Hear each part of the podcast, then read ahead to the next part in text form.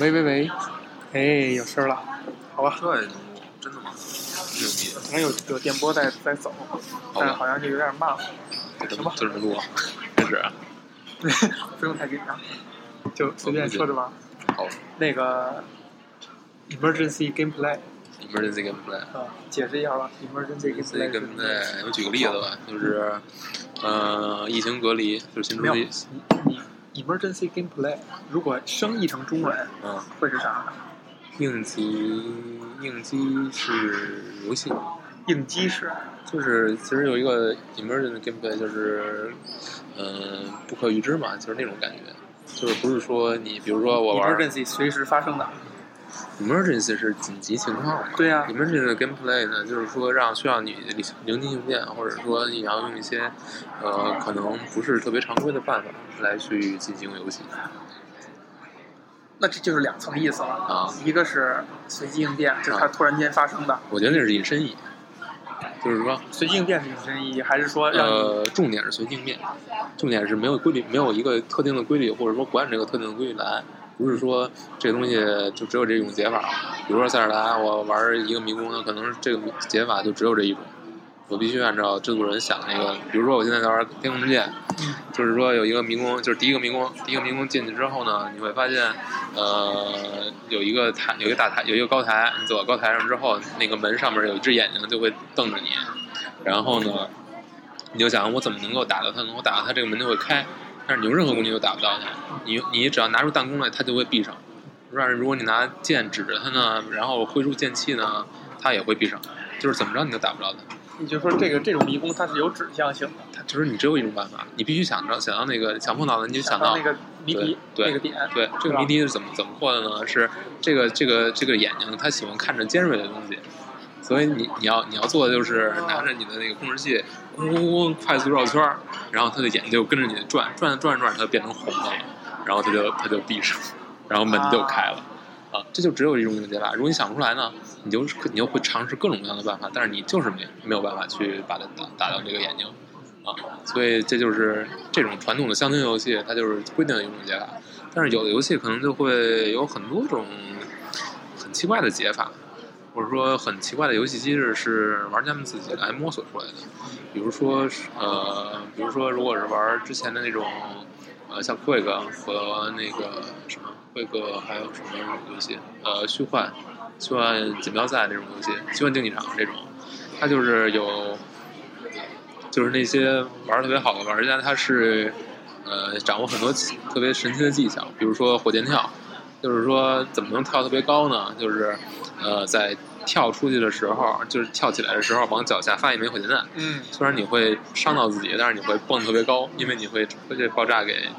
给等于被被爆炸波及了，然后导致你就是呃能获得一个特别高的跳跃距离，然后能够到达一些初期你本来达不到达不到的地方，这样你就会拥有非常规的，就是玩家自己发明的，是吧？对对对，还有像有些战神的那种邪道攻略，就是可以通过呃跳在空中使使用魔法，然后利用魔法的停顿再跳，哎，往上蹭蹭蹭蹭蹭出贴图，你觉得这个？你觉得这种是游戏设计者他想好了的呢？那肯定不是，不是是吧？这都不是。嗯，但其实呃，就是当初我跟老 P 聊的时候，嗯。他说他他自己没事儿做的那个就是横版动作的游戏，啊他就会特意做这样的设计，就是他把几个动作之间的衔接做成是，我跳起来，如果我使这么一个招儿的话，嗯。我可以在空中有一个滑行，嗯，这样我可以呃，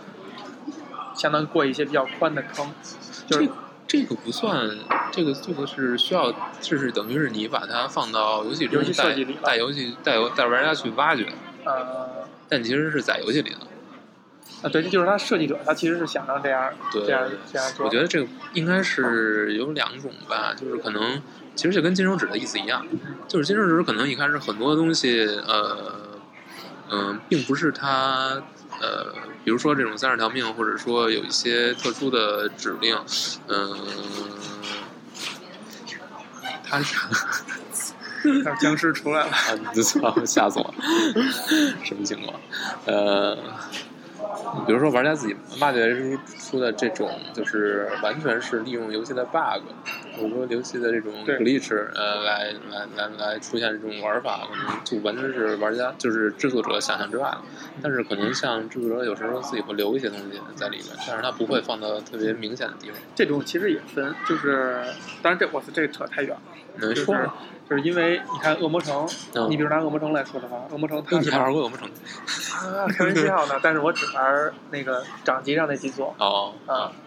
恶魔城的二段跳还有地搓什么之类的，它是当关卡设计来做的。对，就是它把它用来用来卡地图，然后就像呃《宠物小精灵》你不玩对吧？口袋对妖怪你不玩，口袋妖怪它的过。有一大部分程度也是拿那种，就比如说呃，同样是经过这个地儿，它有一块这块石头，你初期是过不去的，然后你直到玩按它的设计的情节里边拿了那个机关，对，以后你有开石这种招儿以后，你才能够把石头开开。对，所以这个它等于还是指向性的。然后我刚才说的老 P 做的那种呢，就是说，呃，它是平台式的，就是你更可以把它想象成，呃，呃，乱斗式、大乱斗式那种平台。嗯，它有一定的地形，然后这个地形呢，你可以随便发挥，只不过那个它把那些地形接在一起，变成是一个横版关卡了。然后它并不是说你一定要，一定要使那种在空中，呃，一个跳接一个战斗，嗯，就通过。你有可能这样的话，接接接可以快速的过。但是你如果是只是靠马里奥那种跳跃啊、操作啊，可能会稍微慢一些。这其实相比来讲的话，就老 P 那种更像是一个横拍动、横拍动作的沙盒。它其实是已经有沙盒世界那种概念了，就是说它并不是规定你必须这么走。没错，没错。嗯嗯这个说到说到说到这块儿呢，想我想到一点，你知道什么吗？嗯就是呃，也是知乎上一个问题，嗯他说呃，我忘了是主要的问题是在聊什么，但是他说到一点，说如果你是喜欢玩《仙剑》，喜欢玩呃 RPG，其实你玩的是，其实游戏对你来说是角色扮演，是角色扮演。嗯角色扮演的话，跟你玩的是代入，其实跟你看电影、看书嗯，来讲，它的体验差别呃没有那么没有那。么明显。对，当然，你可能它会更代入，代入感更强。但如果说你喜欢玩的是 DOTA 嗯或者 CS、嗯格斗、嗯足球，嗯你那个人说的比较极端哈，才叫玩的是游戏性。就这个游戏性，相当于它提供了你一套规则、一套平台，然后你可以有各种各样的玩法发挥。呃，每个人跟每个人的性格就会在这上面体现，以及他呃扬长避短、趋利避害的那种特点就会体现在这上面。这其实就是讲究讲究叙事嘛，就是像那种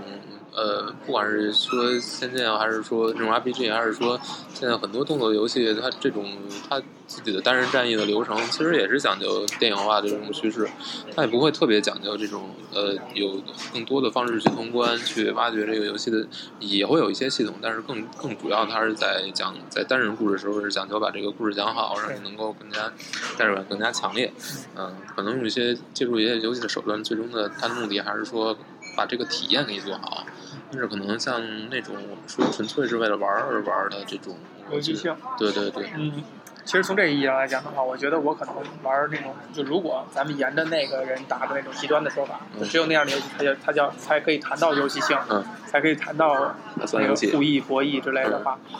那其实我也就是足球和 CS 这两款勉强算是有游戏的吸吸引过吸引过。我，吸引问题。对我还是属于那种就是玩儿玩故事的那个那类人，虽然玩的我我算玩的还是还算少。嘛。玩故事，我觉得我可能是更注重玩故事。我，我我觉得你应该是更注重。对我更注重玩故事。你比如说像这种动作类游戏什么的，或者没什么以前发生那么多作品，我可能如果我把这个游戏的单人故事通了，我可能就把它放在就玩了玩。就玩对《暗黑三》，我也是把它的所有故事打进一遍你。居然还打穿了？打穿了，呃，还是终极邪恶版。打通了之后，然后我就没有没有动力去升二发了，就完全没有了。就是我觉得这个游戏在我这儿就是已经完美了，啊、就没有必要再去把它就是为了刷一些素材、刷一些技能什么的。但暗黑三没有，它有你有不同的角色，我现在只通了一个种族，它有就是它有那一个个一个一个对战模式或者什么之类的吗？它没，它应该是有，我不知道啊，我我我，因为我没怎么玩那个什么，我只玩了它那个冒险模式，也就是说后后边那种。但我觉得，如果你要这么说的话，应该它所有的部分都算作是，就是还是就角色扮演那部分的。不不不，他玩到那个最后，就是说把故事模式完成之后，他其实这游戏乐趣就在于，呃，打宝，就打就是打出更好的装备嘛，然后让自己觉得更强，然后把所有的技能都练出来，然后看你怎么搭配，能够使能够使你的自己的角色这个攻击的方式更加有效，嗯，然后刷各种稀有的装备，它所有的乐趣都是在这儿。那还是养成嘛，对吧？基本上还算是养成。但对，但是它不是故事了，它这是玩的，它玩的是搭配。那那那要说回来嗯，emergency gameplay 的话，嗯，它就它是为故事服务的呢，还是为游戏性和所谓的竞技服务？我觉得，我觉得不能完全把它说的特别的死，就是它只为了竞技性，或者说只为了那种呃故叙事。我觉得，呃，你像我，我还是回到异形隔离，就是说为什么说它是一个 emergent play？你说哪个？异形隔离嘛，就是异形跟异形改编的一个最新的那个 Sega 出的，呃，它就是为什么它是 emergent 的 gameplay，就是说游戏中的这个异形 是。就是它的行为模式，它有自己的一套复特别复杂的 AI。也就是说，你不是很轻易，就是它会根据你的你发出的声音，然后你自己这边你你你的行动模式，然后它会有对应的这种呃学习。也就是说，它并不是像一般情况下我们一般游戏这种潜入，就是比如说要合金装备，呃，不是《潜龙谍影》啊，为什么？为什么一定要叫潜龙谍影？《潜龙谍影》是官方译名，嗯，而且合金装备的翻译的意思是有问题的。Metal Gear，因为 Gear 在游戏里面是齿轮而不是装备的意思，所以我们最好还是用官方译名比较好。是 gear 不是 gear 是吗？Gear，好吧。Metal Gear 里面的那个小兵其实他的行动模式就是比较，就是比较可预知。他们有固定的视野，然后有固定的听觉范围，然后有固定的行动模式，基本可以观察出来。即使最高难度，也只是它的听觉范围加强、视觉范围加强而已。如果你掌握好规律，你就可以，呃，就是很自然的去。基本上还是背板。还是背板，对。但是像疫情疫情这里边这里面这个疫情，它的行动模式就是你很难去把握它。就是在游戏中，你比如说，你可以躲到柜子里，你可以躲到床底下，但但是呢，有时候它会发现不了你，但是有时候它就会发现你。所以，对，就是就是有可能你坐在床底下，它也会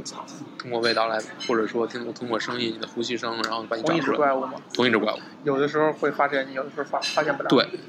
所以这个游戏就是没有一个彻底安全的意思。哎，等一下，那如果是这样的话啊，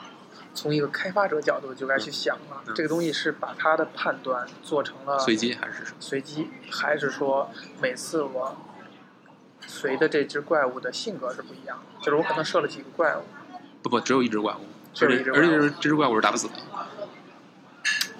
这款游戏这只怪物就这一只怪物，对，永远打不死的。玩家没有任何东西能力，只有这一只怪物，只有这一只怪物。嗯啊对，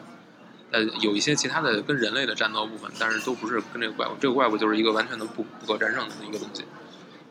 而且它的行为模式就是很复杂。我不知道它不知道它的当初的 AI 是怎么设定的，但是给玩家的感觉就是你摸不到的规律。所以有可能是说，比如说咱们就拿藏床底下这事儿举例啊，嗯有可能你在之前玩的时候，你的处理方式导致他学习了，他会去去监测你是不是搜这些地方。还然后你如果之前另外一种方式的，还有可能他就没有学习到这一点，但我觉得可能性吗？不，但我觉得如果这么设定的话，玩家还是有办法来摸到它的规律的，肯定有办法去摸到规律。那就是纯随机了。只是发到，只是摸到这个规律的，就是呃几率有多大，然后你你耗时有多长而已。如果真的是它有这个规律存在，我觉得玩家一定能摸出来。就是说，所以，所以就是就这两种可能性嘛。一种是，如果真是它的 AI 是一个嗯指向性，它是学它是学习，它不是存在随机因素的话，它是一个自我演进的一个学习的一个状态的话，对，那是你的意思就是说，肯定是能被玩家摸到规律的。我觉得肯定会摸到规律的。对那但如果出多也有一种可能也有一种呃，出几个月吧。还没有这个规律。也就是说，还有一种可能性是说，它某一些行动是一种随机的方式。对，我觉得很可能是随机的，有一些随机，有一些随机成分在里面的。但如果有一些随机的话，那就 S L 就完了吗？因为但是这游戏最妙的就是它的它的存档是手动存档，有存档点儿，而且存档的过程当中，你还有可能被怪物干掉。也就是说，明白吧？其实这游戏很多人玩是怎么玩呢？就是说，瞄准一个存档点儿，走一段剧情之后，赶紧回来存档点儿存个档，再往前走，因为你不知道什么时候你就被抓走了。你装了之后，你所有的档存档都没了。就是说，你不是说像那种自动存档的，说有 checkpoint 啊，过这个 checkpoint 呢，你就过了对啊，，你还得手动存档，而且存档的时候你还不是一个安全状态。这是一日本游戏吧？没有，呃，Sega 做的，但是应该是欧美工作室，我记得。是吗？那 Sega 做的，那肯定是 Sega 提的需求嘛。嗯，主要面向，是主要面向我看那个访谈，我看的 Game Informer Informer 的访谈，应该是 Sega 是那个主，就是主要这个游戏的创意，包括决定把游戏做成这种机制，还是工作室自己的意愿。只不过 Sega 支持了他们，啊他们觉得这种方式是最啊，不是 Game Informer，我看 IGN IGN 写的一篇文章是这么说的，就是说还是 Sega 还是很支持他们的这种这种。所以它的存档是有艺术设计在里面吗？对是有设计，就是说我要有有一个专门的一个一个地儿，但是不是应该不是电脑的形状，应该是面板的形状。你拿面板去做一些动作，而且好像还有什么艺术设计包装渠道那个事儿啊？呃，我没记太清楚，呃嗯，但是是包跟他的世界观什么设定是有对对是是有关的，是有关的，那还对可以哈。对，所以他们是，而且现在这种手动存档其实已经也很少了，嗯就是大部分都是这种自动存档，然后还有不让没有，甚至都没有让你自己选择存档位置的这种可能。对对，一般都是网游式存档了，等于对，就是感觉你就感觉有点像，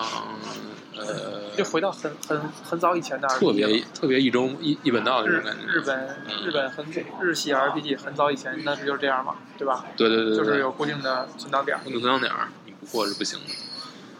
但是所以这个是 emergency gameplay 的一个范例。我觉得应该是算吧，因为你呃玩家在这个整个过程当中，他是没有规律可以摸的，就是说你永远是处在一种战战兢兢的状态下。你每一次就是说，这在玩这个游戏的玩家是什么反馈？就是说，他们觉得最安全的时候，就是他们能够看到这个疫情的时候，嗯，因为他的行动就可，可因为你知道他的行动在哪儿。但是，一旦你看不到，你就永远你就不知道什么时候他会突然在你的身后出现。就是说，他离你近的时候，你会听到脚步声的，所以就就他妈恐怖。啊，所以你想想，你又不能判断他的行动，你你你你你，比如说你你在这个房间里你觉得空无一人，然后但你不知道什么时候他就会出现，就是这个东西永远在你的脑子里面出。所以这个哎，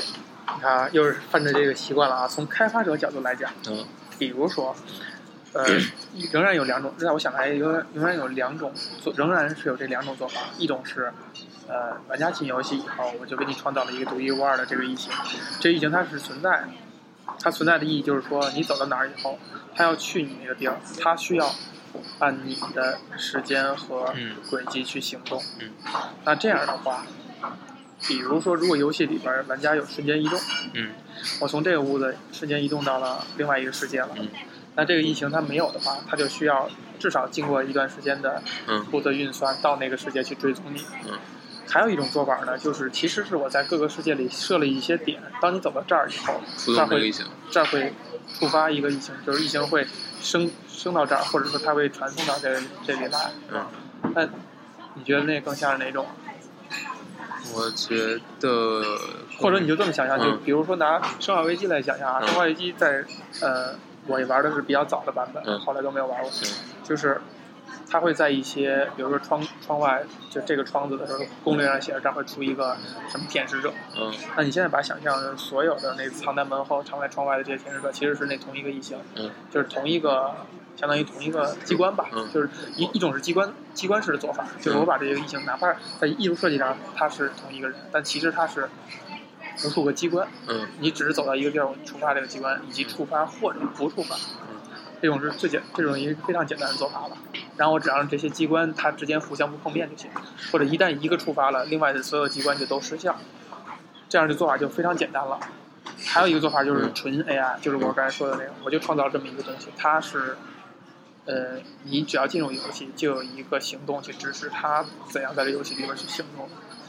我觉得是不同 section 的意思，就是不同的关卡区域，它可能在这一一个关卡区域里面，那是只有一只 AI 在这个里面。但如果我进入下一个，那它可能它可能也会跟过来重，置了，它就重置了啊，它就进入那个里面了。但是在每个区域里面，相对小的来说，它还是要保证你在这个区域里面不会你在这个区域，然后那个那个哎那个异形在另外一个区域很遥远，它然后它也完全感觉不到你。然后它也肯定追不过来，对吧？那肯定在这个游戏没法进行了，你也没法进行叙事，或者他就你感如果是觉都没了。极端情况，就是这一这个你在只要在游戏里，他就能感觉到你，他就能过来。那我啊，觉得这不重要哈。对对，重要的是营造那种感觉，就是他随时都在你身边。所以其实你在谈 emergency gameplay 的时候，主要还是指的是玩家处于一种时时刻刻 emergency 的感觉，嗯，就是还是这这是一方面。就是这个，我觉得这个定义在我查的资料里面其实有很多种说法。嗯，那它最早出现是因为哪款游戏出现的呢？我觉得这个应该是一个，呃，应该大家从各个游戏里面来总结的，总结出来的。总结出来的。那如果像说，比如像以撒，嗯，你之前举个以撒了，对，嗯，以撒算是这种 gameplay 吗？我觉得应该随机随机性，嗯就是要求玩家，他玩家不停的会面对全新的状况。嗯，他永远会面对不同的地牢，每一个地牢都是随机生成的，每一个每进一个房间，所有敌人怎么排布你都不知道，你你记不你没有什么可记的，就是说你没法背板啊，所有东西都是都是都是随机生成的，或者说就像暗黑，其实暗黑也是嘛，暗黑从一开始就是嘛，那这种就是说它要求对玩家来说，这个世界永远是新鲜的，呃，你没有一个固定的方法方式去去打它，去打通它。像以撒这种，就是说你可能在一个 BOSS 这儿死了，然后你也重整旗鼓来到这儿，发现这个 BOSS 也被重置，换成另一个 BOSS，那你有可能你想想象出来一个攻略它的办法，现在又使不上了，你要面对另一个东西。对于玩家来说，包括那个超级呃肉食哥那个游戏，后来出了一个 Super Meat Boy Forever，就是说每次死完之后还有，就是它就是随机生成的，对吧？对你你你不能靠背板把这这一关特别难的一关来过，呃这个可是可是它的那个关卡，就是 Super Meat Boy 这个关卡，嗯它还是有一定逻辑性在的。那你说它那个生成规则是说它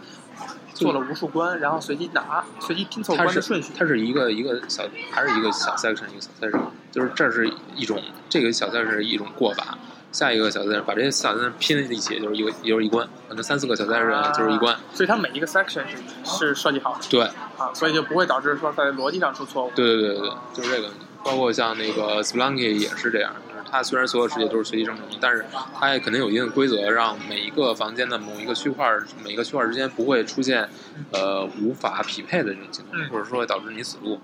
所以我觉得 Emergent Gameplay，如果你要是用这种方式来看的话，它其实是强调给玩家带来的一种感受，也就是说，呃，都是未知的，未知的，我无迹可寻，我没有说我可以摸到玩家呃制作者这个思路、创作思路，我就利用这个思路来来来来玩。那我可能，那对于从玩家角度出发呢，可能就是讲玩家去呃利用游戏的这些各种各样的奇奇怪怪的 bug，或者说呃玩家那个制作者没有想到的机制来去做一些很有趣的事情。那就是说，它其实也是跳离了玩家就是制作者制作这个关卡时候的初衷。一种是制作者从制作者方向是说我我我可能不给你一个特别明确的指示，或者说我给你更更多很多可能性去选择。另一种从玩家的角度出发，我去想要去创造更多的可能性，我不按照呃你给我设定的这个规矩来做。那从这个角度看，从两个方向的角度看，其实最后是有一些能够重合的地方。嗯，那如果这样的话就，就回到刚才说的那个，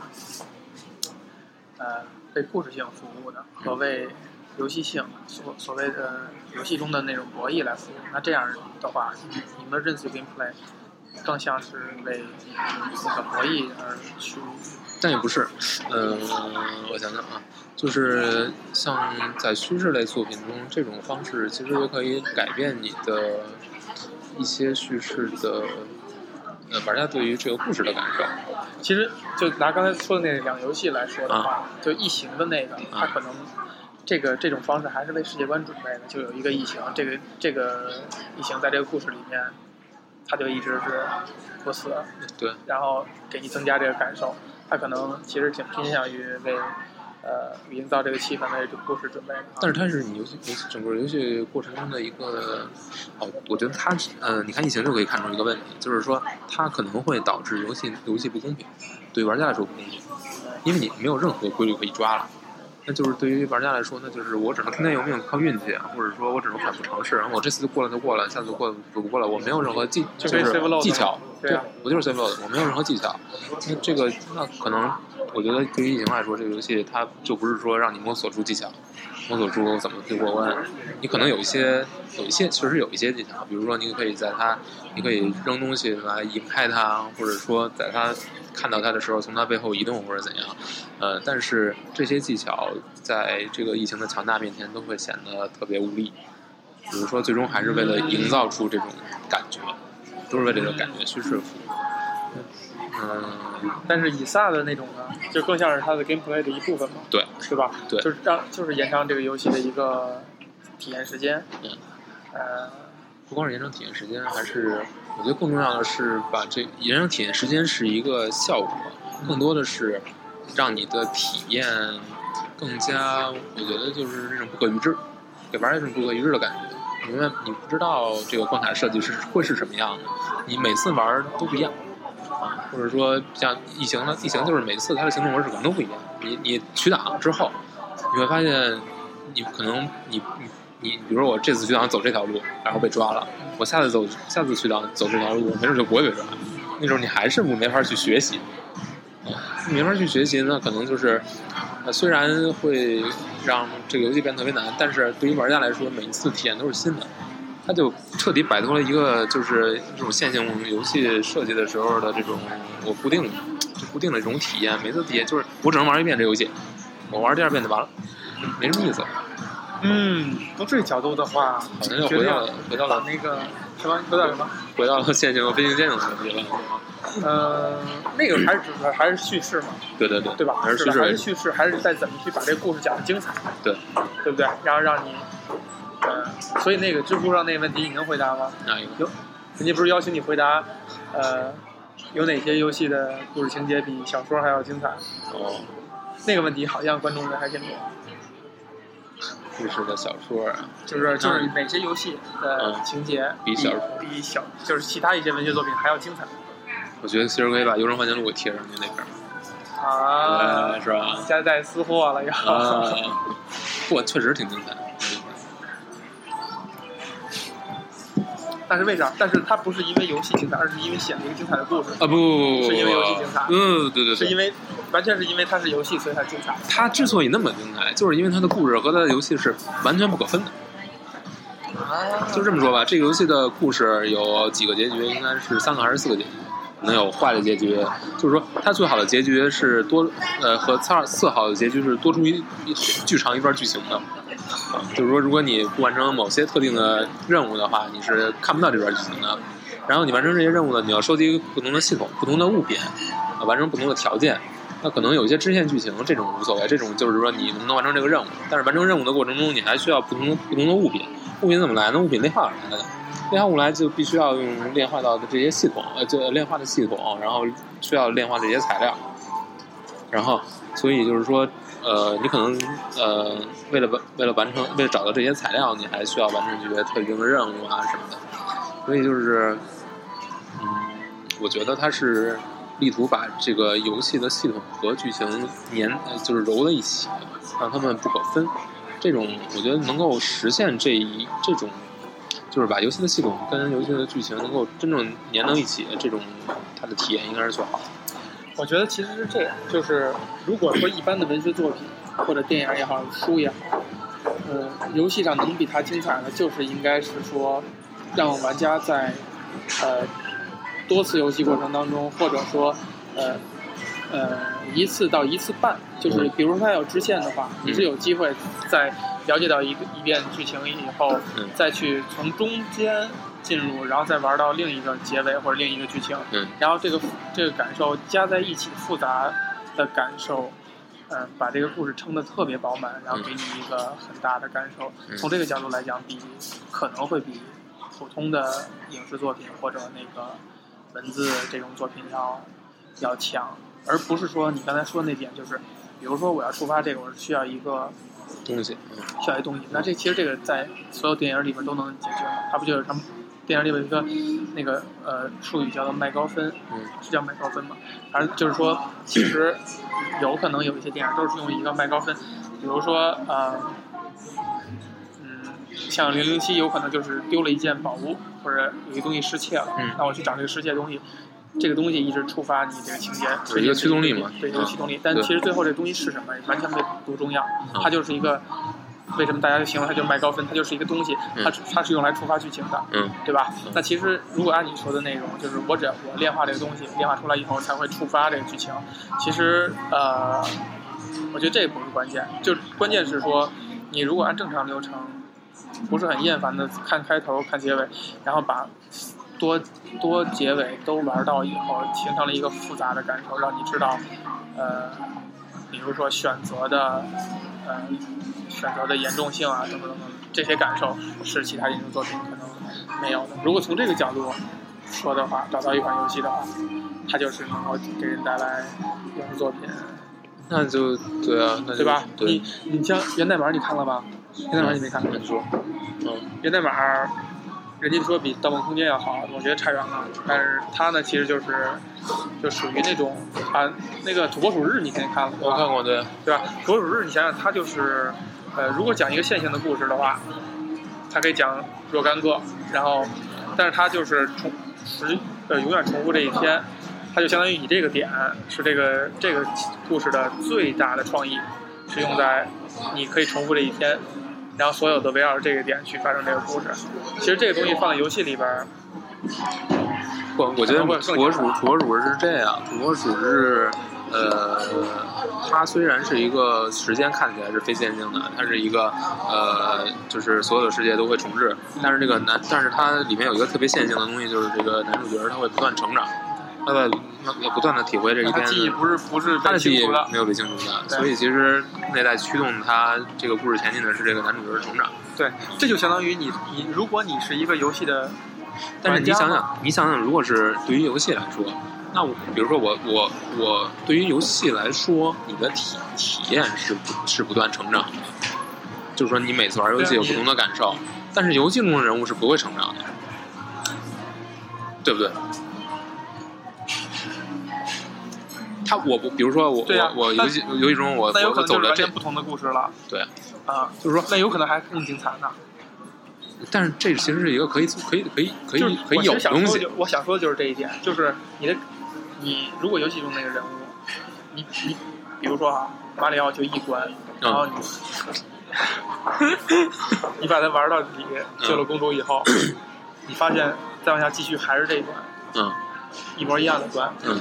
你再救还是这个公主，然后还是还是怎样同样的关，但是你每一遍的时候，你玩的作为玩家你的感受来叠加，其实就相当于你是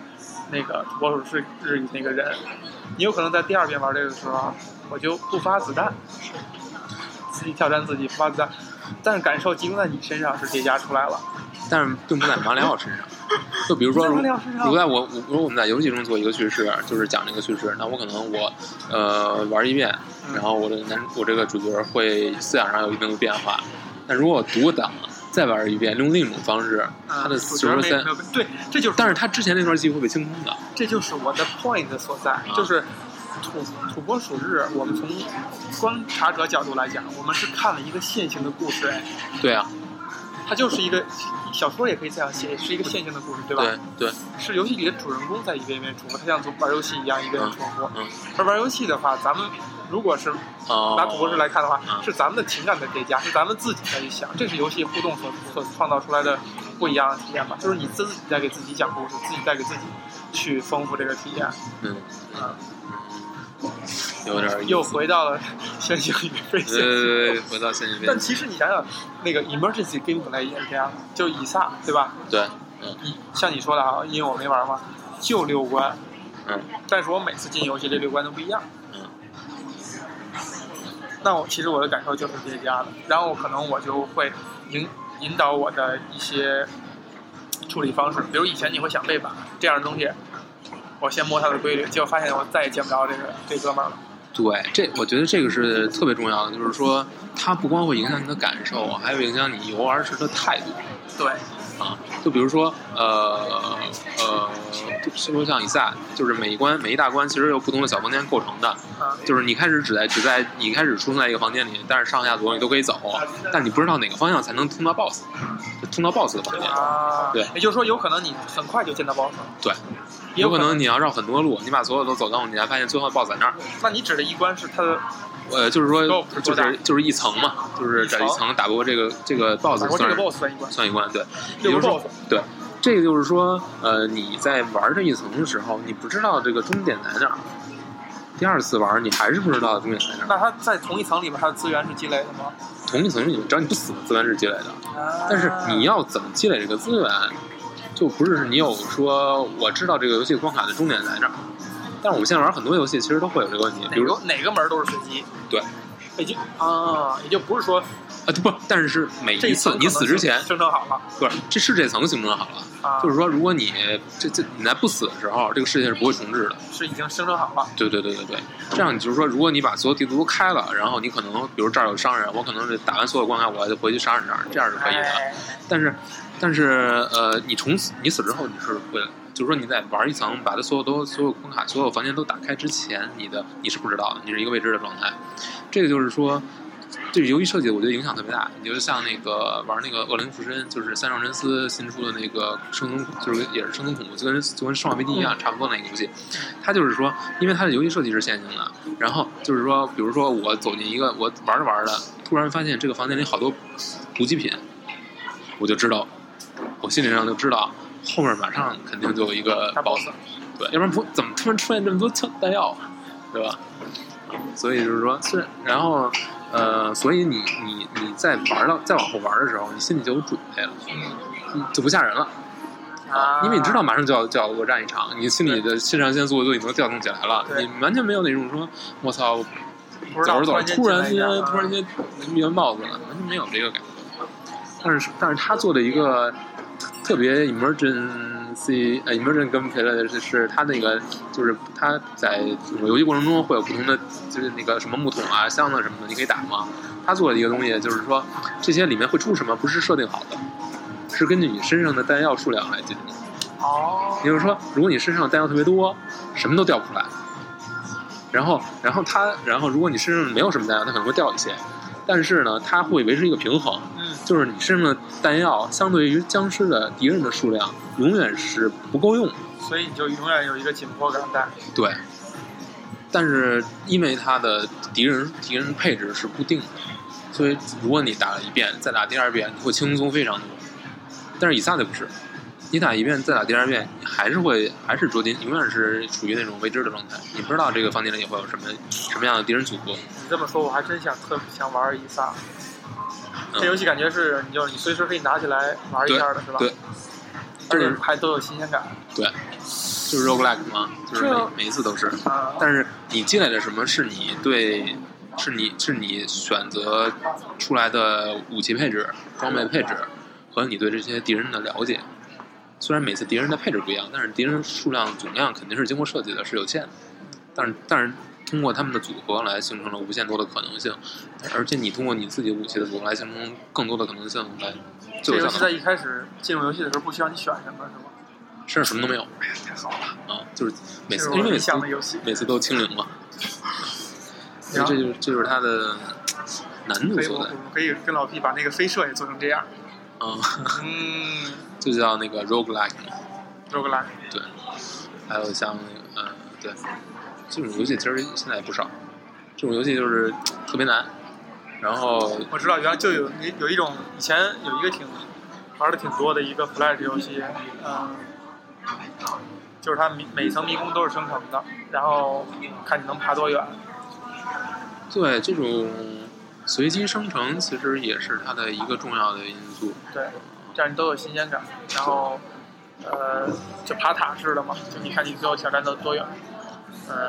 但是这种东西就会面临一个设计上的问题，就是说你怎么能够保证你能不断的传递出新鲜的感觉，而不是说让他觉得玩了一阵儿就是这个游戏就这么个东西来来回组合，马上我就厌倦了。那就简单了嘛，就是相当于就是这个所有游戏都会面临这样的问题，就是你系系统是不是支撑一定的复杂性和多样性？你如果像我说我说的那种，就以前流行那种 Flash，它的系统是非常简单的，然后人可能就是捡钱，然后你碰到商店以后买东西升级，然后呃加血加气儿，嗯就这么很简单的一种。但以撒哈，听你们形容，就是它的武器搭配，呃，比如道具是一百多种，很多种，然后你再组合，就能组合出来一些新鲜的东西，就相当于它在系统的呃深度上去想去花功夫。就是我加一层系统，并且这个系统能支撑很多的选择。对，九暗黑呗。对，然后它，呃，我来猜测它的话，如果是六关的话，它做了一个平衡，是说，呃，因为这种随机向的游戏吧，爬塔类的游戏，呃，有一个厌倦点是说，当我玩了一遍以后，我再重新起，前面那段时间是一个疲倦期，嗯因为那段时间对于一个老手来讲是很简单的，就积累嘛。嗯。他如果是做的是爬塔，你比如你都挑战到一点一百多层了，那可能前五十层来讲，对你来讲就完全没有动力，你就是一个呃希望快速度过的这个时间。那如果说是把系统做的复杂，然后把啊、怪物的系统也做的复杂，然后随机性做的大一些的话，就可以像以撒那样，我就六关，然后我可以保证你，比如说你用第一关来成长，你可能就这个躲不躲不掉，你可能很熟的玩家，你第一关、第二关你都觉得就很无聊了，就是我就或者我就没有成成长，我没有积累。呃，就是他你在你在快感上是没有积累，但是人物上肯定是要有一定积累的嘛，就是对吧？六关生成以后，他每一层之间的积累是是继承的嘛，对吧？就是说，其实对于一个呃高级玩家的话，他可能他的他的爽快感是来自于第五层、第六层，那可能我前几层全都是疲惫的积累，但是这游戏感觉上是把前几这个这个这个塔缩短了，对吧？应该是有这个吧？难道我要搞一台 PSV 玩一下呃，你用你用你用 Steam 应该就行。？Steam 不是还得用电脑玩吗？对用手柄可以吗可以接手柄。差没有，轻资产。哦，好，那键盘不是一个主机玩家。键盘玩也可以。不，关键是关键是用 PC 你可以可以用金手指嘛。嗯，我是一个不用金手指的。哦，那那这种游戏其实就是有可能一辈子都打不过，就打不到头。真的吗？啊，真的有可能，因为很难比。塞尔达比塞尔达缩小帽难吗？缩小，缩小帽我现在卡关了，塞尔达第一关就卡关了，大虫子我就卡了。我真过了，我这回真是靠自己卡过虫子。缩小帽，级对，缩小帽，对对对对对。你又回去玩缩小帽了？我现在所有塞尔达不都开始玩，GB 那版我你拿什么玩缩小帽？三 DS，现嗯，在可以玩。正版买的，对啊能买缩小帽。对，可以。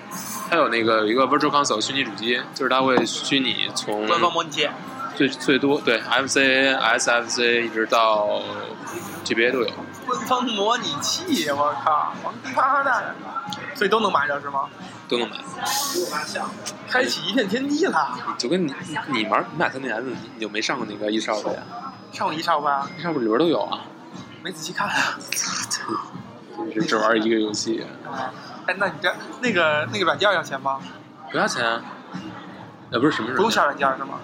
？，eShop 是内置的，不是，我说那个就是你说那个游戏啊官方官方模拟器，官方模拟器是是对每个游戏都有的，那不用下钱，那不用下，你只要买那游戏你不用下一个软件，你只要买游不不不不不戏就行了，啊对对。，它是以软件个体的形式存在的，占一个格。好，啊，就是你每下一个游戏，它就再给你下一遍那个软件是吗？这就是一个框架吧，应该应该是那个软件是内置在呃 3DS 本体里面的，因为本身那个模拟那个技能应该没不需要多少技能，所以你只是说下一个能对应的软体就可以，所以可以试一下。但是我觉得。但我觉得像就是说，你像塞尔达这种游戏，呃，就是有一个问题，就是说，如果你玩的多了，你还是能够突破一些，就是你会熟悉一些这些制作人的思路。对对对对，只不过他们的谜底用什么方式去出包装，只不过看他们的出牌是不是能够特别特别精彩。这就跟玩乐高一样，啊就是我玩乐高，我从来不会自己按照自己想法去拼，我都看图纸拼。但是你拼的时候，你常常说我操我操我操，就是它这么这这俩东西一拼，哎，就是一个这个，嗯，就是你其实就是在按图纸去理解它怎么设计这东西，你就已经很爽了。对，然后拼完那个以后就不会再拆了，就放在那儿了。然后放时间长落了，回去就扔了。不像老 P，他就是嗯他可能后来他就不去买那种成套的东西了，他就直接买肉。这个颜色的肉买了，这个颜色的肉买了，家里都买全了以后，自己按照自己想法去拼。哦拼完以后做定格动画，然后做成一个 GIF。就是那天给我发的，就是一个中华大家农，叫日本人恶搞中中国的一个啊那个一个一个一个模型，然后中华大建筑做了一个那个，就哎，我给你发了吧，已经。没有没有，我就看了。就是这个那那样的人玩，就是玩 Minecraft 的那种玩法，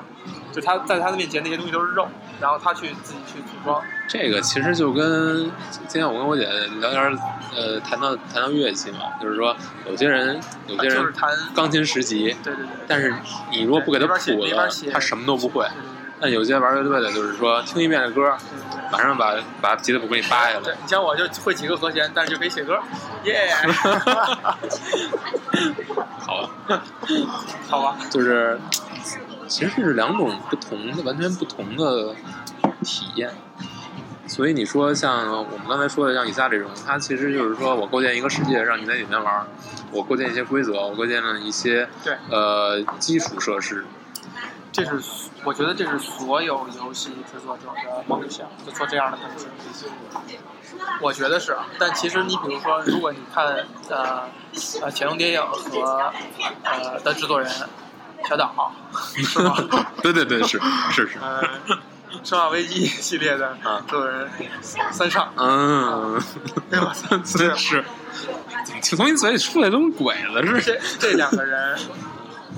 是不是就是其实是利用这个媒体在通过导演想去讲故事？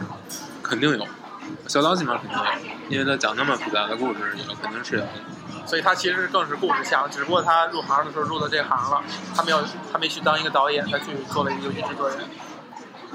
我觉得其实就像不管是《生化危机》，呃，《生化危机》可能还就像是一二三里面还有很多，还有确实有一个一大部分是你要用到你的操作，你要用呃就是纯粹战斗是玩这个系统的，但是四可能是更加专注的是在玩这个射击系统、动作系统的。啊但是但是一二三，我觉得是这样。其实我觉得，如果你把所有的游戏拆拆到底，那其实就两个元素，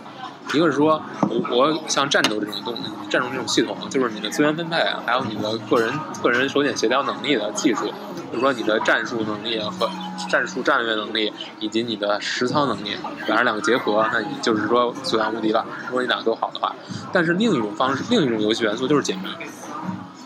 解谜就是说，你要突你要突破你呃突破你自己现有的想象力，去挑战，去和制作人去较量。所以这两个东西是不一样的。就是战斗呢，你是和一堆数据在较量，而解谜你是在和一堆 idea 在较量。对，如果你从这两部分来看的话，可能像这些呃讲究叙事的东西，讲叙事的东西，呃，它可能在关卡设计上面，它更多的会让你让你要动到你的脑子。比如说《生化危机》，我如何去解谜，如何去推进这个故事，确实有战斗的部分，但是它最乐最有乐趣的，可能并不是资源分配、资源资源使用的这个部分，可能是呃，可能是它的解谜和制作人来逗闷的这个部分。对，像塞尔达可能更多的就是跟制作人逗闷子的部分，对，但是逗闷的部分能够有趣，前提就是你制作人的脑袋要够聪明，你要能想出能超出玩家对，啊。那这样的话，你做出的游戏就是让人家每一每过一关、每解一个谜题都会大呼：“啊我操！我怎么就想不到？我怎么设计出这种东西？”它是遭遇一种智力上的挑战，而那个其实并不是一个智力上的挑战。哎，那说到这个呢，就回到咱们说那个异形哈，嗯就那个 emergency 对不对？嗯它的它的运作方式是说，当你跟这个异形碰到了，你可以在战斗系统当中赢过它，还是说像刚才咱们玩的那个 frame 的一样，如果你一旦是这种程度上碰到了，就给你播放一个动画，你就死了就完了，嗯，是哪种？就是死，就死了，就就是那就相当于他还是在斗谜题，而对。谜题是随机的。对。他他完全没有战斗这个部分。啊，嗯，没有战斗的部分，没有战斗，就是没法跟不是就是就是有其他的跟其他敌人的战斗，就是人类敌人什么的。但是异形不是但是，是异形不是，异形就是一个不死的存在，啊，这是这是跟电影的这个设定是一样的嘛？啊。就是说它永远是这种一个未知的危险，但你说这样的，那如果是一个谜题的话，他把它搞成随机，是不是这就是它受诟病的一个方面。它是有受诟病，但是就是媒体对它的态度其实是两就是两两极化非常严重。有人觉得你你你把谜题就是说把把这种东西设成随机的，你相当于是在对玩家给了玩家一个非常不公平的一个把把把玩家放在一个非常不公平的处境上，就是说我没法通过我的学习来去把它战胜。啊，就是说，即使它是不可战胜的，那我如果有固定的方式可以可以可以绕过它，可以引开它，或者说可以躲过它，我知道我这样就是确定是安全的，那我等于是玩家其实就不会去害怕它了。但是他们要保证玩家永远会害怕它，那只有这一个办法，就是说让你没有规律可循。啊，那我觉得这个那这样这么来看的话，它的设计还不是一个非常好的设计。它可能是，但是它是一个非常，它可能它可能这样去做的话，它就是为了一点，就是想以这种方式去传递一种恐惧感给你就完了。对，对吧？不，而不是说你背板的话，你可能通过看攻略或怎样，你会规避这种恐惧感。对，但这个恐惧感是说，就算是随机的话，也相当于随机，其实在某种意义上也是公平的。就是你这个玩家，你打通关跟我打通关。可能大家用的时间是一样的，因为它在概率上是公平的嘛。对，但是我觉得，但是我们传递的感觉是一样的，就觉得有不确定性，然后同样的恐惧。从这个角度来讲，还还是不错的。从从传递就是看你用哪个标准来来衡量。如果你用一般的游戏的标准来衡量它，那它肯定是一个有问题的设定。就是说我完全面临的是完全的不确定性。那我永远不知道我这个游戏什么时候能够让我我以哪种方式能够正常的通过，正常通关。那我可能会，我如果不走运，那我就是永远失败，永远失败，永远过不去。那我那我就会认为这个游戏设定非常 stupid。那我买了游戏之后，我他妈的没法去把它通关，我而且是因为这种原因没法通关，那我会怎么看这个游戏？所以它可能。可这个就就可以在概率上做文章了。就比如说，呃，同样一个事件，在同样一个事件点哈，比如说我我创造呃一半一半的情况，就哪怕是哪怕它会出现的情况是十种，但是有五种，只要随机到这五种，就是以五种形式你过去了，另外五种就是以五种形式你没有过去，这样我还能基本上能控制你的感受是，你每两次到三次你就可以通过这个点。明白吗？如果要是说，我在这这个时时间点我随机了十种，但是只有两一种或者两种是是你能过去的话，那玩家挫败感就会很强烈。所以这么着来看的话，还是挺有意思。就是它可以通过这种方式去去调节我我给你的紧迫感的对，他可以控制。但百分之五十百分之五十肯定是不可能的，因为那样的话，或者大脑玩家他感觉不到这个这个恐怖感，至少是要低于。就是五成这个，对，肯定要，就说有更多的几率是你会被发现。那这种就是，我觉得在游戏设计时，如果遇到这种情况，就是它是一个 trade off 嘛，就是说我牺牲的是我这个系统的这种可感知性和公平性，或者说甚至说可我这个系统将来我没法去把它延续、把它发扬起来、把它继承下去，因为我。的技术是一个随机的，对，我就完全为了为了这个恐怖感去把这个游戏系统给给牺牲了。其实这么这么着来看的话，异形这个这，他用的这，如果他是有意识用了 emergency gameplay 这种理论吧，他其实创造的这个呃，更像是一个噱头，或者就是如果我们。呃，美化它，它为了给玩家一种紧迫感哈，这东西就很难被用第二次了。就是人家如果第二款游戏再这样去做的话，就没意思了。对，对吧？对。那看咱们刚才举了两款游戏啊，一个一个这个，嗯，以上一种呢，就是它其实是，就是还是让游戏性上增强了，让这游戏，嗯，生命延长，然后，而且它的系统是很单纯的，只要打六关。对吧？对，这种就好像是一个创造了一个新的类型的 gameplay 的结构也好，或者说呃游戏的流程也好，像创造一种新的构构流构建流程的方式。那它的它如果复制起来的话，那可能这个很容易，就非常好了。就大家每每玩一款游戏的话，都会玩出它的那个。不同的设定，不同的感觉，就是因为你玩的是呃游戏制作者设定这个世界的规则，对，你是在这个规则的博弈，对，所以它里面技巧很重要，对，所以那能不能再举一款？Emergency Gameplay，看看咱们能不能看到这款游戏的亮点？如果没有的话，咱们就暂停，咱们暂停看一看这路上没有，嗯行好，好吧？是哪个？别删了，不知道啊，是不是这个应该是这个吧。啊？哎所以，哎所以我觉得是这样，就是说我一开始想的提到 emerging gameplay 是强调玩家，就是说在传统的游戏设计里面里面，呃，玩家对游戏玩家就是玩了很多游戏的玩家，他对于游戏是有一种预判的，就是在看到这他看到这个关卡设计，他脑子中就已经 trigger 了很多东西了，就引发了很多他的想法，就是说这个关有可能怎么过，因为他的经验非常丰富。那就是说，游戏制作者如何与这种如何为这种玩家来带来更多新的体验呢？嗯他不能靠自己。如果完全靠自己的话，嗯、我觉得因为首先人的想象力是有限的，嗯呃，我是虽然是无限的，但是对于单个人来说，在一段时间之内，我们能够形成的关卡设计的想法可能是有限的。嗯那如果没有很长的时间去孕育它，那可能出来的东西就是一种重复。嗯那我玩家可能会面临很多，呃，到呃看到一个关卡设计，它会有对应的想法，嗯甚至比如说像生存恐怖类游戏是一个最好的例子。就说，生存恐怖类游戏为什么越来越难做了？嗯是因为玩家在这么多年的训练之后，他已经不是不是说窗户外边伸出手你就会吓到了，大家觉得平淡无奇。那怎么去面对这种玩家？呃，就像是看过很多恐怖电影的人，他的承受能力也是非常强的。强了。他看一些电影，他的感受就会很差，很差，就是不会有那种激动的感觉和。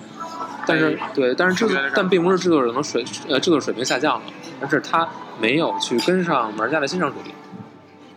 对游戏来说也是这样。那我在这么多年这么讲故事之后，电影化趋势这么多年了，我玩家你你还能讲出什么故事？你有可能比《前程电影二》更复杂吗？你还能讲出什么新鲜的东西？我操，我都已经都这种东西我都玩了，那我我看到你在讲的这些平淡无奇的故事，跟好莱坞一样的爆米花一样的故事，我就没有兴趣了。嗯，那我怎么让你感到惊惊奇呢？就是必须要打破玩家的这种心理期待。Good point。对就是说，虽然咱们刚才说疫情那个是用一种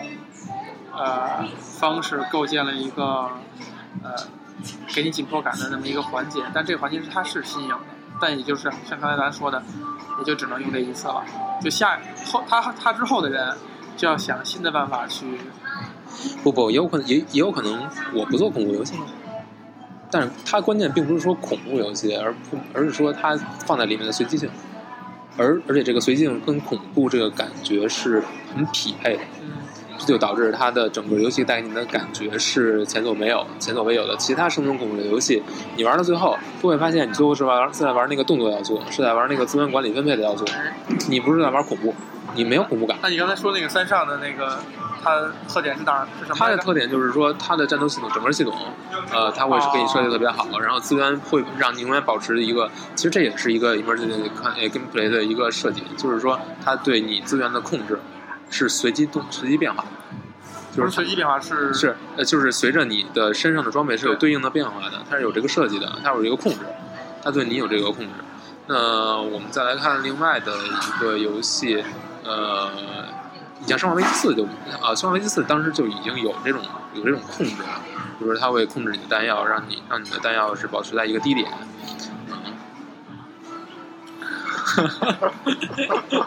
我想起想想那个游戏啊，我刚才突然想到一个另外一个游戏，没事，先继续说吧。就是说，嗯、如你像如果是我们不做恐怖游戏，但做另外一种游戏，我们有可能再通过通过加入随机性来让这个游戏体验变得不可预知。关键就是一种不可预知感觉。我觉得为什么大家喜欢玩游戏，就是因为，嗯、游戏能够带给我们很多现实世界没有的新鲜的感觉。这种感觉可能在现实中永远永远是实现不了的。我我没有可能去去去参与一场冒险，所以对吧从这角度来讲，所有的扑克游戏都是 emergency gameplay。因为你的对手的牌你永远。就算不是有对手的这种，就算是空档接龙，嗯。啊，空档接龙当然它是编了，它是有编关的序号的，对它是按照顺序的，嗯。呃，而且据说里边有几个编号是无解的，是解不出来的，据有传闻哈，传闻啊有那么几个，有那么几个符号，呃，因为我为什么会这么说？我是突然想到扫雷了，嗯扫雷其实就是说，可以可以把它想作是 emergency gameplay，它那个局面是随机生成。对对对，就是我把一百颗雷或者多少颗雷散散到这个棋盘里边，然后它的其他格是反映它的信息，对吧？对，然后可能它会有一些基本的规则，也就是说，比如说哪个棋盘哪个部分必须要至少几颗雷啊，等等等等这样的规则。然后，呃，我为什么说它是 emergency gameplay 呢？是因为呃，微软的扫雷跟它的模仿者，就是我原来在文曲星上还是在什么地方玩的扫雷模仿者是不一样的地方，是微软的扫雷，你点击屏幕第一下的时候是永远不会被炸到，哦也就是说你点第一下的时候是确定棋盘的过程，就是它把随机做在这儿了。哦但是其他的扫雷有可能就是我玩那个有可能你点第一下的时候就炸了炸了，也就是说它那个棋盘可能是编好的关或者怎样是哦生成的。哦，这么来看的话，微软还是很牛逼的。呃通过算法来实现的，而不是说是它是应该是通过人通过算法来实现，就相当于是所谓的刚才你说那个第二次那个过程生过程生过程生成机制方方式机制对。但你呃，如果这样的话，你看以撒这个东西啊，它有可能是不是有可能是说它变了几万种搭配，或者说它的搭配是可以穷举出来？为什么呢？我一百种、一百种嗯或者几百种的东西，嗯，不不，我觉得不可是可以被穷举的，但是这穷举的数字是永远不可能尝试出来的，啊，因为我的怪物的种类不一样啊，我的道具的种类不一样，我的房间的位置不一样，维度太多了，啊。啊每个维度都有无限的可能。以它还是一个随机生成的规律，但是它需要去通过一些方法去控制这些关卡之间的一个某种程度上一种难度上的平衡吧？还是说有你可以你可能会提出来极其简单的关，一进去以后发现一个小兵儿，一个就一个怪，会有吗？我觉得会有这个，就是说，在我初始可能初始阶段，我我出生房间周围并不会有特别强大的兵，它就会还是用一种呃它可能有关卡等级，就是房间等级。有一种就是还是制作者的制作人的思路去控制一下这个游戏的一个进程，一一个基本的规则，或者说是规则上的规则，这不是纯粹的去大在大的对对对对对。库里边去去选。我又想起一个游戏，就是那个呃《Left for Dead》，就是啊叫是什么？是那个就是阀门出的一个游戏，也是射击游戏，也是僵尸那种僵尸题材，就是四个人合作来那个射击，主视角射击。这个游戏它的一个特点就是它的 emergency play 是什么呢？就是说你的敌人的强度是跟你的表现相关的，也就是说你表现的越好，敌人就越越强。啊，这个其实，在很多游戏里面都有，就是它一个动态难度调节的一个机制，就是让你永远能够感觉到你这个敌人跟你的技术能力、技术等级是匹配的。对，所以它的难度设定就就不需要说我要设定就是简单、容易、难，哎，它是自动的这个我又想到一个哈，啊。就是大家所不耻的手机游戏。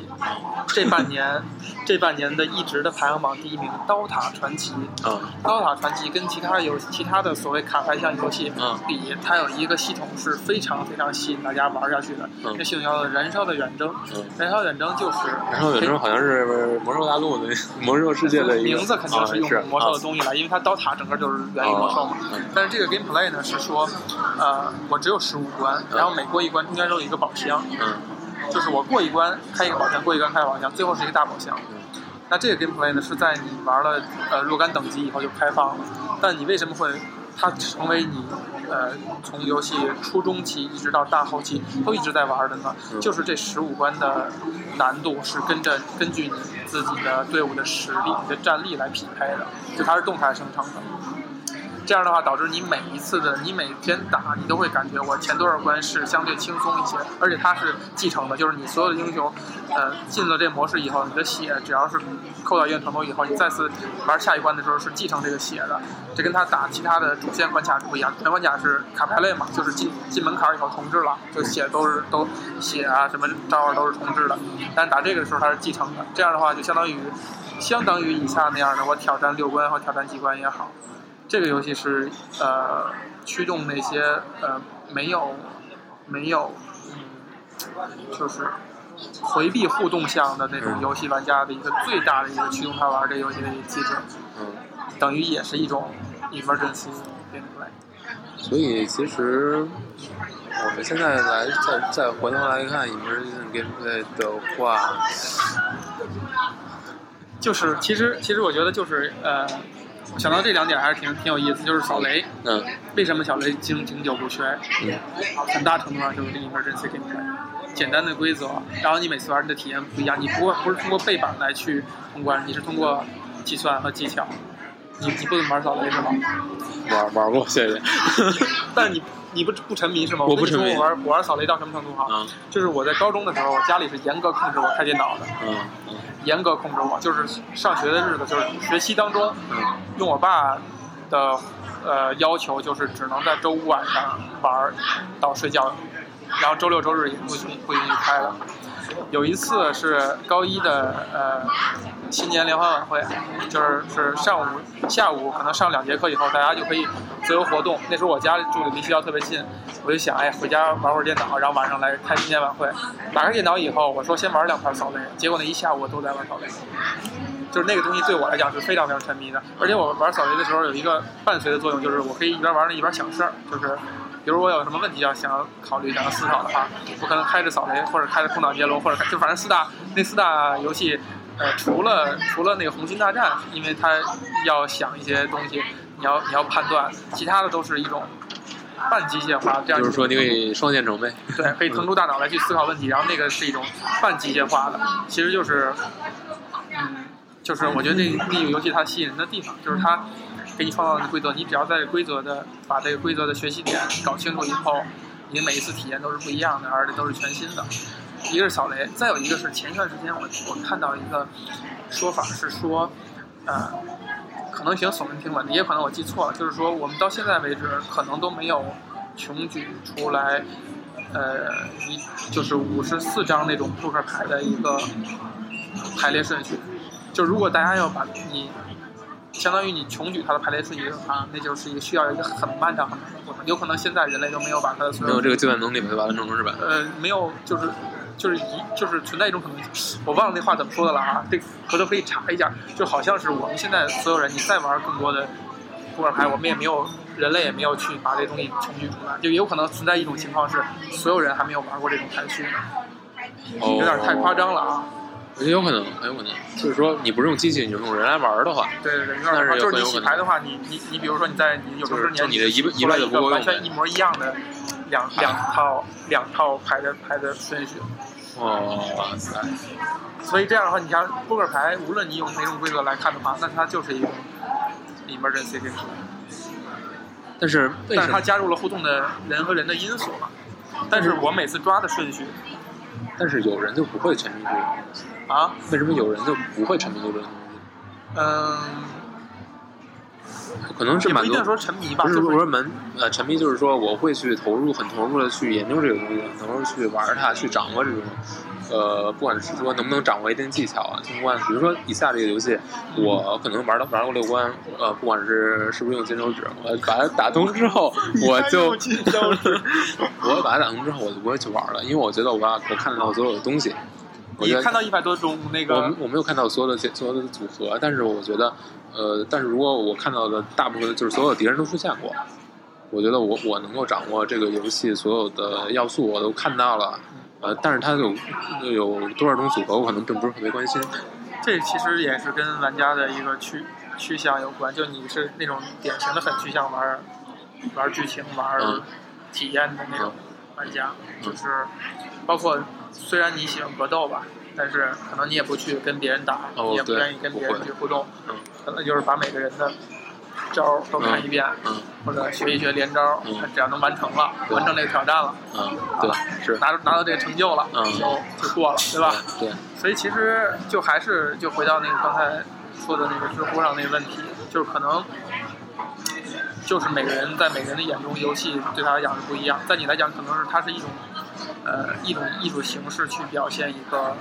就它是跟电影、跟呃漫画、跟呃书和诗都是平等的一种去传递给你一定的故事性也好，还是一定的思想性也好的一种载体，嗯。而是说，而你呢又是一个很喜欢小众或者与众不同东西的人，所以你会对游戏情有独钟，因为把它放在那几种形式里面，游戏反而是一种一种不同的，选择，对吧？是，然后你在游戏里边，你可能还会选择一些与众不同的东西，但在游戏在更多的人，对，不是更多的人，在有一些人的眼中呢，他可能就是一种，嗯，就是一种带给自己成就感的一种方式。比如玩大量玩网游人那些人哈，嗯，现实当中我可能干什么什么不行，但是我的这个在网网络游戏里边，我这个人被大家膜拜，是什么工会会长。你这个地图炮放的，哎，我没说不好啊，是不是？是不是？有有一种观点不是说，呃，这个这以前跟你聊过吗？就是说，呃，我差的这个差太远了啊，就是呃，如果世界上有外星人的话，为什么他没有找到咱们？一种说法是说，一个人文明发展到一个程度里，嗯，以后大家都死于热核战争，嗯就是已经发展出来原子弹以后，大家一定会这这个星球上就啊互相战争，然后就文明毁灭。嗯。还有一种方法是说，所有文明会毁于电子游戏，就因为你在生活当中听过我听过啊。啊，对对对对应该咱俩聊过这个，就是你所有的获得的快感都可以用电子来模拟。对，那这样的话，人类就不去繁衍，不去追逐异性，不去啊怎样，他可能慢慢的这个文明就消退了，就是人口越来越少，人口越来越少。就是不不呃无所话嘛，对，所以其实从这个角度来说的话，就是追求那种成就感的人，他不是没有开地图炮，没有轰击他们，那是那是我觉得那是算，如果用马斯洛的需求理论来讲，那都是一个发展到极端的一种需求对，那是。一种需求，那是一种需求，只不过咱们还没有轮到轮，呃，有生活压迫感或者什么也好，你必须要在，你必须要参与社会活动，你必须要参与社会活动。那在在这过程当中，你获得了一点成就感以后，你发现那个也是你的一个支柱，所以你不需要去靠游戏去满足。但很多人，尤其是从小学习不好的人，他一直缺乏这方面的。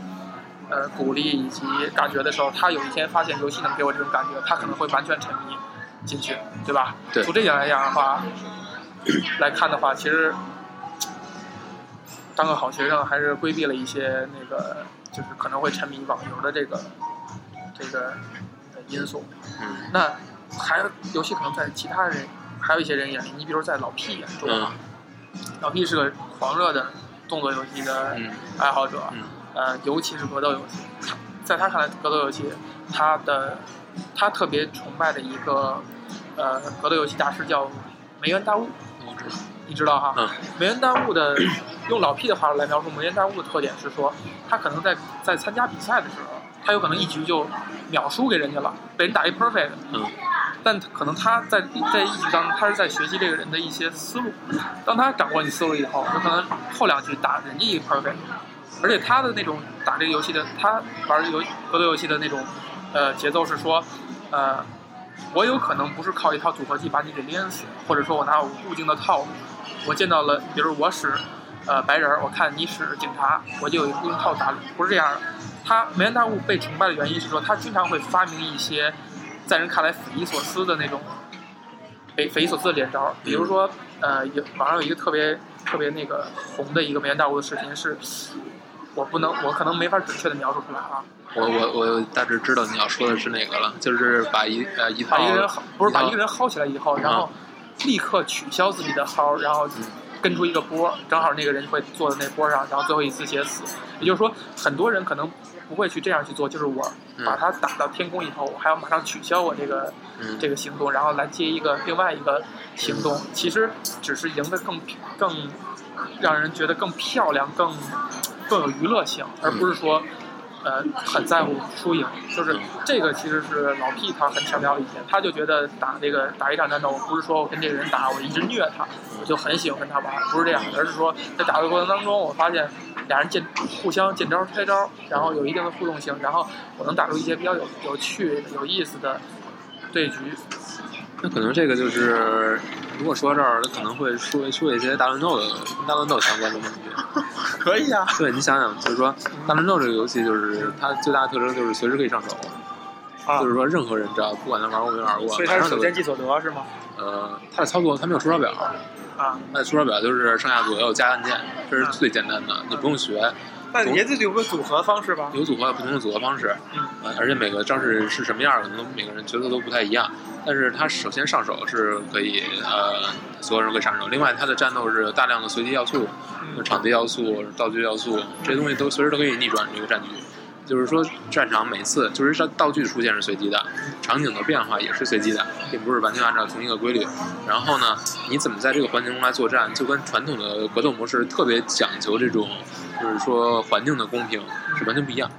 也就是说，你必须要充分利用这些环境因素。那可能我一个特别新有一个新手，那我可能就会利用某一个，我就抓到某一个道具，我可能就会变得特别强大，我可能会赢你。其实这个哎，如果这么来说的话，就把它能够总结成，如果是说 emergency gameplay 的话，它可能，呃，相对成熟的玩家可能会喜欢它，因为它每次的体验是不一样的，不是忽略输赢，忽略我是不是挑战完成，而是我每次可能造成的体验的不一样。有可能我，有可能我们还拿以撒举例的话，有可能我这次推出来的关卡，我在第一个屋子就被人砍瓜切菜一样给弄死了，我反而会觉得哈哈大笑，我操，这个太牛逼了，太牛逼了，居然被人弄死了。嗯，它可能是一种，如果是对一个，嗯、不能说成熟吧，就可能说，生物性 M M 体质呗，M 体质太厉害了，呃，就是就是追求不一样体验那种玩家来讲，那可能就会嗯，就会更觉得觉更喜欢一点。得爽一些。就是这这就是为什么格斗游戏它的它吸引人的地方，就是它是一种平台式的游戏，你每一次呃跟不同的人就创造了不一样也跟也也也跟像像啊。足球足球游戏也一样，就是每个角色使用的就是每一个玩家使用的都有个不同的风格嘛，就他会摸索出一些对自己适合自己的打法。对，然后你每次体验是是不太一样的，那时候输赢可能都不是很关键了，就是在于那种互动，然后是不是能打出一些很有趣的东西。你比如说，如果说到足球游戏的话，你比如我跟猴猴在玩的时候，就是呃，我们使自己熟悉的队，然后让这个人让在现实生生活当中这个球员打他不熟悉的位置，然后发现他发挥了一些很奇特的一些特效的时候，嗯是你觉得最爽的时候。然后甚至比如说，呃，这两个人在现实生活当中他们俩是不对付的啊，然后把他们调到一个队里边，然后他们俩互相传球，最后导致进球了。嗯然后庆祝的画面时候，发现两人抱在一起，你就会觉得很有意思。然后这些呢，就属于是呃，也是算跟世界观结合了。嗯，就说回来，就是说，如果是呃呃异形那种，他用这种方式给你创造了一个在在世界观、在感受上的一种体验的话，那其实套用足球这个有世界观的、有现实世界观的一个事儿来讲的话，它反而也给你创造了一些很体验上奇特的体验上的感受。对，所以最关键还是这种奇特体验。还是这种奇特的。嗯，只不过，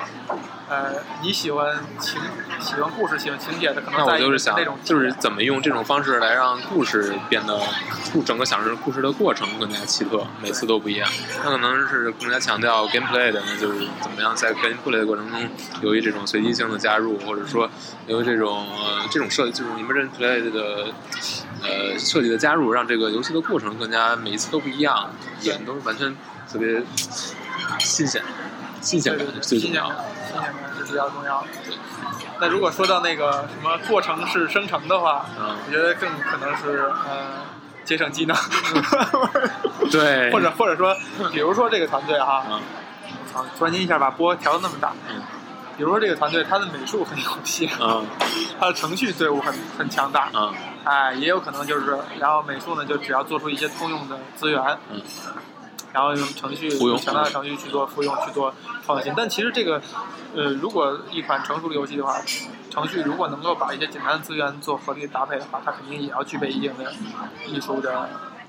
呃能力和。其实我我前两天看那个有一个一个网上的视频是就是说来举马里奥那系列里面的那个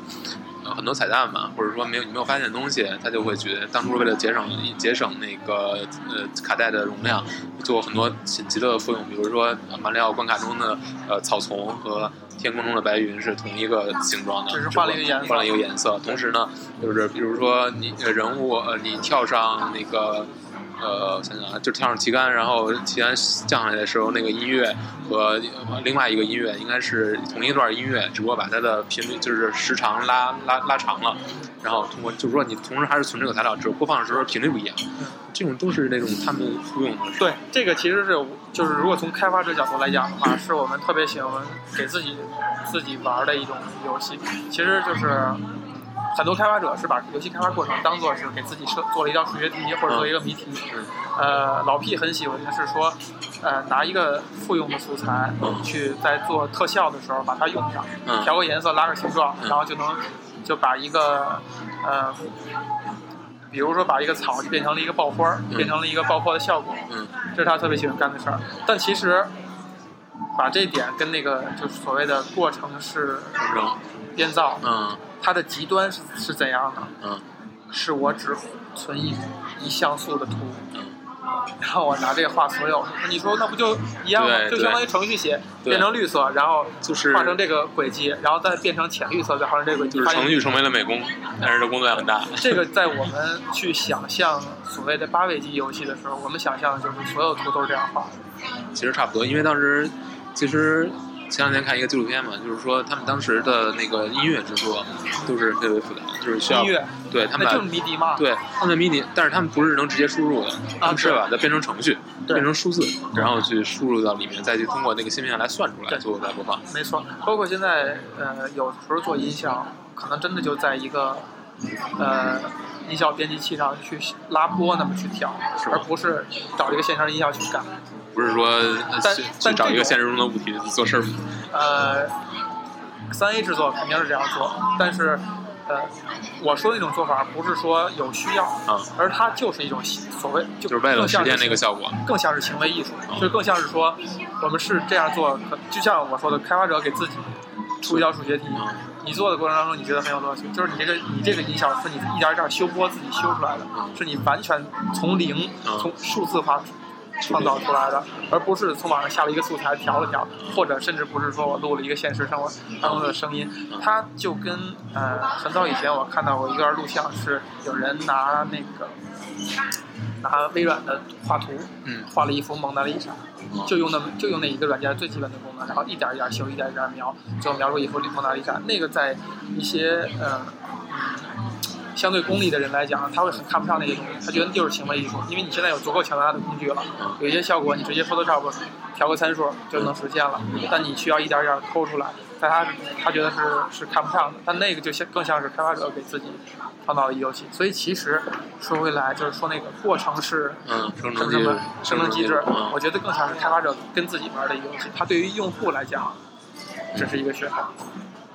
用户来说，就是有一种程度上，它是更像是开发者自己给自己玩的，下了一个挑战，设了一个成就，然后自己在这个规则下去创造游戏。但是从用户角度来看的话，呃，只是一个噱头，它的增加它的游戏体验的感觉呢，可能没有那么强。那很可能这个其实是研发的时候受到这种各种资源限制的时候，呃也有可能啊，但是你想想，现在哪有需求说让你用几十 K 做一个 FPS 啊？没有这样的需求嘛？任何你你现在我们能看到那些主流的设备都不可能要求你几十 K 做一个东西吧？但是我们还是会面临各种游戏现在一出一出现一一面试就各种跑不动这种情况，呃，还是会有永远有永远有永远有这种问题因为你永远想做更好的游戏，就是更好的贴图，用更好的容量，永远你轮不到你去用几十 K，已经轮不到你用几十 K 做成一一款游戏了，对吧？就是也就是说，为什么现在在呃，如果从开发者角度在开发的过程当中，会经常面临的问题就是，这几帧图我干脆就存成整图，让它顺序播放就完了，就不做骨骼动画了嗯，不在动画编辑器里去调了。为什么呢？因为那个是要花时间的，然后你可能你只有一个有这个能力的美术。他可能要需要去，他的时间更需要去干更更更有意义的工作，然后你只要把这几张图存一下，让它去顺序播一下就完，就会面临这种选择。这个时候就是说，这就是所谓的游戏开发者，在游戏开发者来看，尤其是那种资源无限的游戏开发者，所谓的 Triple A，嗯在他面前资源就是无限的，在他来看的话，永远技能是不够用的，因为一旦技能开放了，我就会利用这些技能实现更多的东西，实现更多的。他可能他实现的角度就是在很小的一点感受上，就比如说，如果我们拿电影做举例的话，呃，皮克斯为什么牛逼？是因为他把所有的东西都用在呃，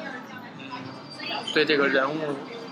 的细抠细节上去去把控它，那你就是永远有时间，是永远是有东西可以去抠的，有时间、有资源、有技能，是永远有东西可以去去抠的，所以所以这个是永远不够用的。啊。但是对于小团队来讲的话，可能啊，就是怎么样在有限的资源和时间下，去把最基本的你要传递的感受，也有可能就是在你有在你面临一个资源无限的前提之下，你有可能会呃在选择着眼点的时候会选到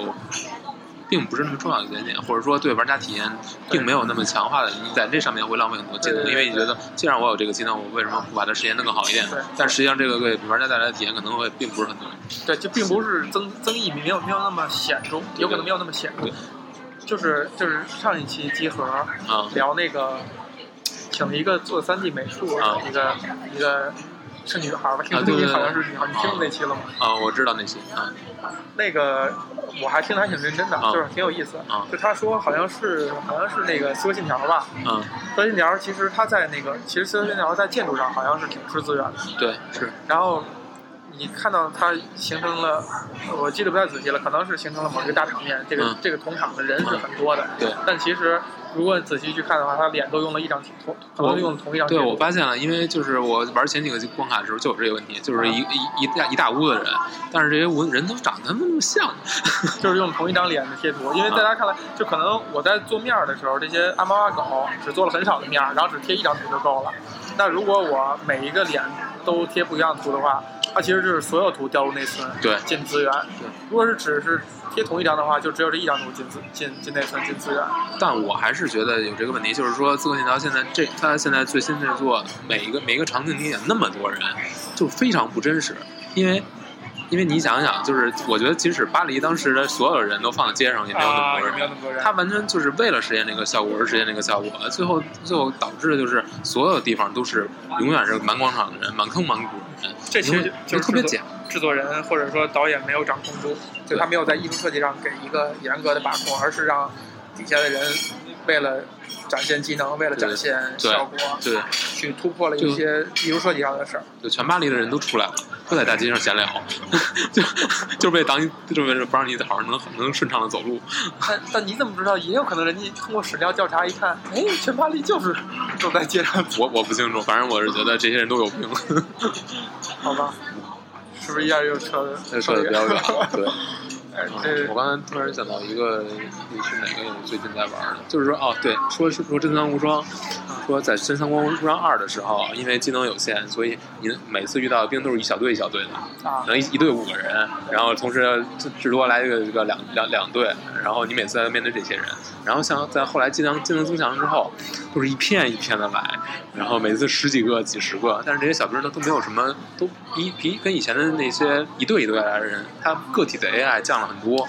就是他们都不会做什么，就站你身边让你砍。他按就是阵型来去编排一个 AI。对对对，但是呢，之前那种每个小兵都有自己独特的动作，小兵有时候还会放无双，所以你整个这个游戏的感受就是你在玩一个二 D 格斗游戏，或者说呃玩的像一个特别动作，就是在玩格斗游格斗游戏那种感觉。你要仔细的呃谋划你自己的走位，以便你以便让你的动作能够连续，不被人打断。同时呢，你还要提防各个方向来的攻击，因为所有小兵都非常活跃。但是在后面的游戏里面，一方面是为了照顾有更多的玩家去，就是说轻呃可能是不是什么核心的玩家来，他可能就是为了割草。但是这样游戏的整个乐趣就会降很多。虽然他人物的呃人物的数量上去了，但是他因为对每一个人物的 AI 的设定都会降了很多，所以最后呢，我可能是确实有这种千军万马的感觉，但是我没有那种乐趣了。但这个呃。老老皮也跟我聊过这个这个事儿，就《三国无双》这个事儿。因为我对这游戏基本上认识是非常非常肤浅，就停留在我最开始尝试一下大概是什么样，然后就是道听途说大家怎么去聊。在我看来，我一直看来把它当做是一个割草类的游戏。呃，老皮的观点是这样说：现在的也有可能他聊的是以前的无双，也有可能是现在的无双。他觉得是说，呃呃，策略性还是挺强的。就是你可能玩困难模式的话，你需要真的是需要是让自己的兵怎样去走位。然后让兵与兵之间有一个有一个冲突，然后你的你你自己反而真的就像一个将官一样，在当中起一个穿针引线啊，起一个调度的作用。就是这么说吧，就是说在《三国无双二》里面，就是我面对一张地图的时候，我怎么走是没有一个固定的模式的。就是说我通过不同的模式，我我比如说我先去走这边，我可能会触发这边的剧情。但是有些剧情就是它它每一关有它的就整体的关卡数量很少，但是每一关都会有很多隐藏事件。我说你必须完成这个这个条件，或者说，而且很多条件都是由好几个因素共同组成的，也就导致说每张地图你可能玩好多遍都会有完全不一样的事件发生，有哪些有些事件是非常难难触发的，然后你只有在满足特定的条件才可能来触发，但是在后面的作品中基本都是线性的，或者说我我只能按这个方向走，按这个路线走，即使最难情况下，我只是说我我加快我的速度，砍更多的人，杀更多的将官，我能够保证我能通关。但是在之前的游戏当中，就是说我可能要呃，比如说我要满足火计，那我可能要做很多事情，然后才能导致这个火计发生。那火计发生之后呢，可能会还会产生就其他其他，比如说什么华容道这些事情，就是说，呃，总的意思就是说，在之前的游戏当中，它是它是把很多事件分散拆开了，放在整个地图当中。然后你每一次可能会触发不同的事件，而且有可能触发这个事件就触发不了另一个事件，因为你的时间是来不及的。这样每一个游戏每一个每张地图的复呃就是重复游玩的价值就高高了，而且它对你策略的挑战也特别高。比如说你想实现更多的目标，那你就要完成更多的事情，就是有更多能力去去把这些事情做了。所以说这是为什么之前的人玩《三国无双》的时候感觉到它的策略性特别高。因为很多有很多条件你是需要完成很苛刻的条件你才能达成的，但后面的游戏就没有这个了，就完全线性，就就无脑制割草，这就是它这个游戏的变化，变成这次变成了现在这样。所以现在大家都是诟病它的是吗？还是说它它它现在 target 的另外一群人？它完全 target 另外一群人了，就是说他们它是一个卖人设的游戏，卖人设的游戏。对，哎呀，大家喜欢这些角色，喜欢这些声优，然后喜欢他们长得很漂亮，然后。呃，真正的游戏，你说它的系统有什么特别出彩的地方？其实是没有。我说《三国无双》《战国无双》还是挺好的，就是它将要出的《塞尔达无双》呢？《塞尔达无双》还是不错的，还是不错的，还是我通关了。已经出了？早都通关了，早出了。是吗？对啊，还是不错的。那《塞尔达无双》人还是它是人物的丰富性是怎么做出来的？呃，塞尔达无双强，它的战斗系统相对来说比较硬派。不是，它是还是只有一个塞尔达不是不是武器，还是说若干个塞尔达？首先，塞尔达是公主。我知道，不是呃，林克，林克。呃，它是有很多很多系列中的角色都可以使用的，就是它有很多很多角色。不是不是，有其他角色，塞尔达也可以用。啊？啊，就是很多角色都可以。那林克换武器吗？林克有好几种武器也可以使。每一种武器就是一种不同的武器模组，对，而且关键是它加入了这个就是敌人的这个有一个虚弱槽，就是一个头上一个圆圈，就是它在发出特定的招式，如果你躲开之后，它就会停在那儿，这时候你打就可以捡它那个虚弱槽，如果打到零了，你就可以发出一就是就是可能需更以大一个特殊的特写画面来削弱它的那个，所以你想更，而且所有的 BOSS 大体型的 BOSS 都是有对应的攻击方式的，就就必须用对应的道具来攻击。这个就是跟就塞尔达的那个感觉融进来了，对塞尔达感觉融进来了，但是这些怪这些 BOSS 的数量稍微有点少，啊，而且就是但是它就是普通的小小兵，就如果你完全是硬硬拼的话，他们首先会防御，同时他们有些招数还有无敌时间，有就是呃你很难打出来的硬直，所以说就是它就有那种。二的《真三无双二》那种攻防的概念了啊，就我要躲开他的招我要攻击他的弱点，我我要这样的你就动作元素更强烈，对，动作元素更强了，所以就是稍微难一些啊。而且有道具，有的有的 BOSS 是他会要求你依次用到很多，比如说最后打那个加农，你需要依次用到应该是三种道具对应他不同的招式，他每个招式落呃发出之后会他的弱点是对应不同的道具的，但是你不知道是哪种道具。